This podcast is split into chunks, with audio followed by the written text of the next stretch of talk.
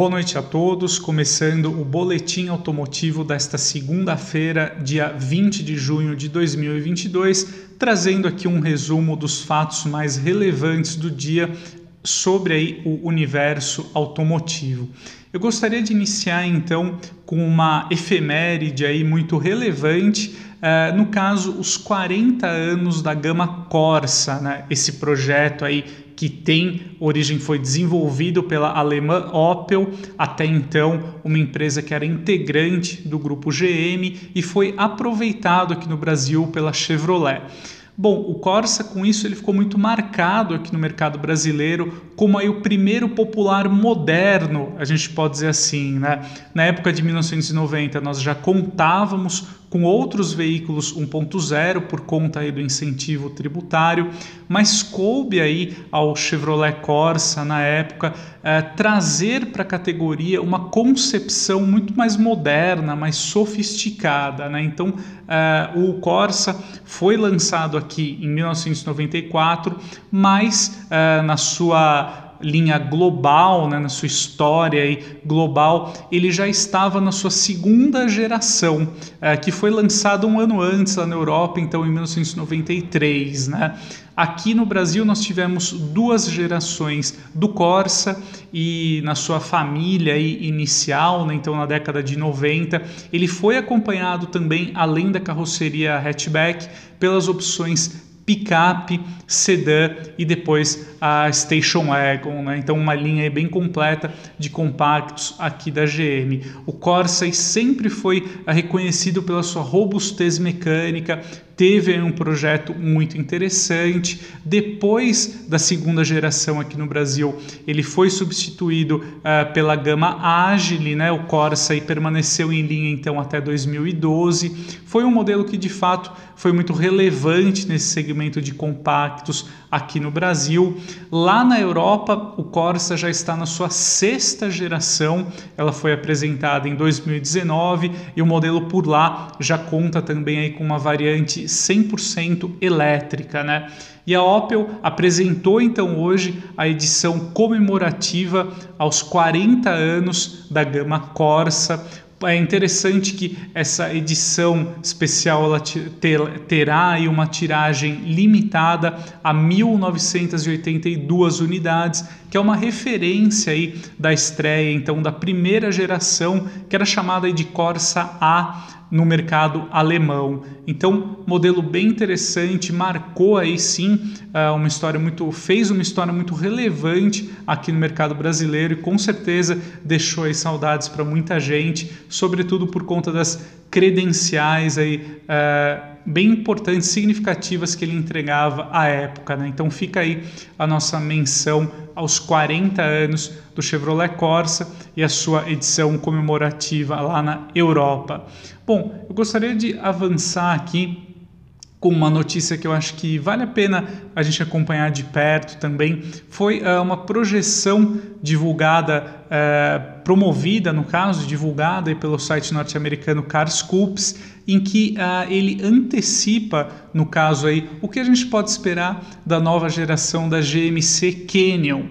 É bem interessante a gente acompanhar tanto a GMC Canyon quanto a nova geração da Chevrolet Colorado uh, comercializadas lá nos Estados Unidos, uma vez que elas serão irmãs aqui da nova geração da Chevrolet S10. Então, muito do que nós vamos encontrar nessas picapes que serão apresentadas até o fim deste ano lá nos Estados Unidos, nós também certamente essas referências aí serão aproveitadas pela nova geração da Chevrolet S10 aqui no Brasil.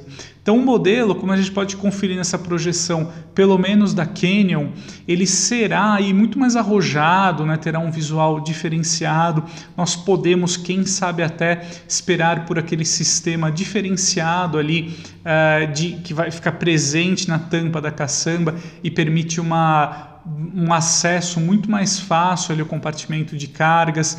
Então o modelo vai evoluir bastante. Tanto aí a nova Canyon como a Colorado e também a S10, elas deverão ser baseadas em uma evolução da atual plataforma das picapes, mas elas contarão aí com uma arquitetura elétrica mais recente, mais sofisticada, que vai permitir aí não só a inclusão de assistentes de condução mais avançados, mas também eh, sistemas, plataformas aí de softwares bem mais uh, arrojados, aí, a gente pode dizer assim, né, que uh, vão oferecer a possibilidade de uh, o consumo de serviços, por exemplo, a bordo do carro. Então, essa questão do, do software aí mais avançado será algo de destaque na nova geração das picapes, né? bem como também essa plataforma vai permitir atualizações remotas do carro, né?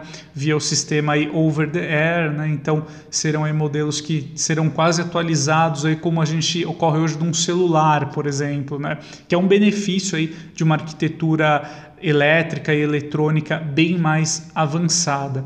A previsão é que pelo menos aqui, no, enquanto aí na Canyon, a Colorado, nos Estados Unidos, elas devem ser reveladas aí sua nova geração até o fim deste ano. Aqui do Brasil a nova S10 deve ficar para 2024 mesmo. Pelo menos nos Estados Unidos, as picapes aí elas deverão contar com uma motorização 2.7 turbo, né, quatro cilindros, com potência na casa dos 300 cavalos. Uh, mas é certo, pelo menos aqui no Brasil, o S10 deve preservar e também alguma opção diesel, né? afinal, no segmento de picapes médias, essa é a motorização mais consumida, aí mais buscada pelos clientes desse segmento. Né? Então vale a pena a gente acompanhar de perto. O S10 é um modelo muito relevante dentro do segmento de picapes médias, então tudo que envolve o modelo vale a pena a nossa atenção. Bom, eh, eu gostaria de finalizar o boletim de hoje com uma informação bem relevante eh, que foi apurada com exclusividade pelo jornal sul-coreano Han Kyung, espero que eu tenha pronunciado da maneira correta, envolvendo o Hyundai Veloster, né? Esse modelo que já foi comercializado aqui no Brasil na sua primeira geração entre 2011 e 2013. O modelo teve uma carreira muito curta aqui no Brasil, afinal ele é, tinha uma certa proposta esportiva, a gente pode dizer assim, mas infelizmente aí o motor 1.6 16 válvulas com 128 cavalos não acompanhava aí esse visual mais arrojado do modelo, né? O Veloster que contava com uma carroceria diferenciada, né, com suas portas assimétricas. Né, ele tinha aí três portas, com a porta traseira com tamanho um pouquinho menor do que o convencional. Ele buscava se diferenciar por esse design aí uh, mais singular, porém uh, não caiu aí tanto no gosto né, dos consumidores aqui no Brasil e também em alguns mercados. Bom, uh, segundo o jornal então sul-coreano, a Hyundai ela deverá tirar de linha o modelo, encerrar a produção mesmo agora em julho, por um fator aí bem interessante, né? Segundo a análise aqui do jornal, é, ocorre uma migração hoje em dia do público sul-coreano, uma migração massiva para sedãs e SUVs os hatches entraram assim em um total declínio no mercado sul-coreano. O jornal até brinca que o país se transformou em um cemitério para hatches, né? A Hyundai, além agora do Veloster, ela já havia retirado de linha o i30, isso em 2020 já lá na Coreia do Sul, e também o Ioniq que era um hatchback. Né? Então, uh, segundo aí as análises do jornal, ocorre que a percepção junto ao público sul-coreano é que esses hatchbacks eles não entregam a mesma experiência ao volante de um sedã, então um sedã tem uma dinâmica mais envolvente e eles também não são tão versáteis em relação aos SUVs. Né? Um bom exemplo citado pelo jornal é que quando a Hyundai colocou no mercado sul-coreano o Avante N, que na verdade é o Hyundai Elantra, né, como ele é conhecido por lá, então no seu catálogo mais esportivo N, a procura pelo Veloster desabou e todo mundo aí começou a comprar muito mais o sedã do que o hatch, né? Uh, então a ideia da Hyundai é priorizar agora a produção do Elantra, né? então no caso EN por lá, e também a nova geração do Kona, que deverá ser apresentada em breve. O Kona que é um crossover, então deverá ter uma procura aí mais significativa. É, então é interessante a gente acompanhar essa movimentação da Hyundai lá no seu país sede, né? Porque essa, essa predileção dos sul-coreanos por sedãs e SUVs é um fenômeno que também é observado em diversos mercados ao redor do mundo. Né? Então, muita gente, muitos consumidores pensam também, têm essa mesma orientação na hora da compra que a gente nota lá no mercado sul-coreano. Né? Muita gente, praticamente aqui no Brasil, o segmento de hatches médios, por exemplo, acabou.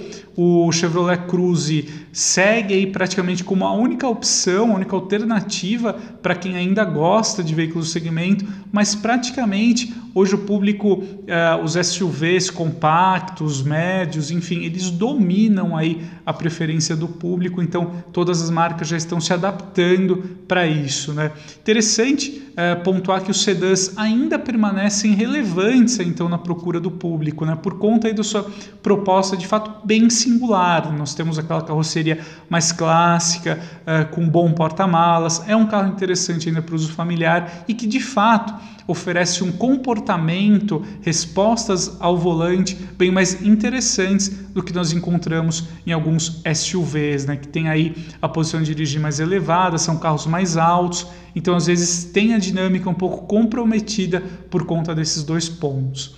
Então é isso aí, pessoal. Esse foi o boletim desta segunda-feira. Espero ter ajudado você a se manter informado sobre o universo automotivo. E a gente se encontra em breve. Um grande abraço e até lá. Bye.